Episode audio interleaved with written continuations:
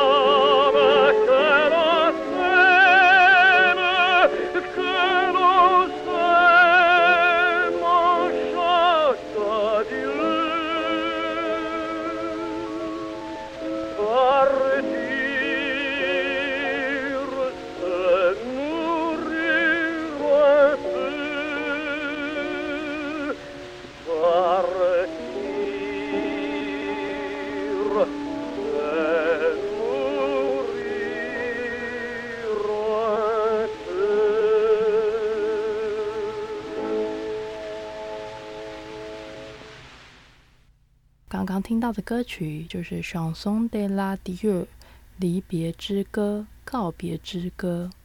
这首歌曲呢是 t o s t y 在一八九九年创作的，歌曲呢是献给马丁顿女士所写的歌曲。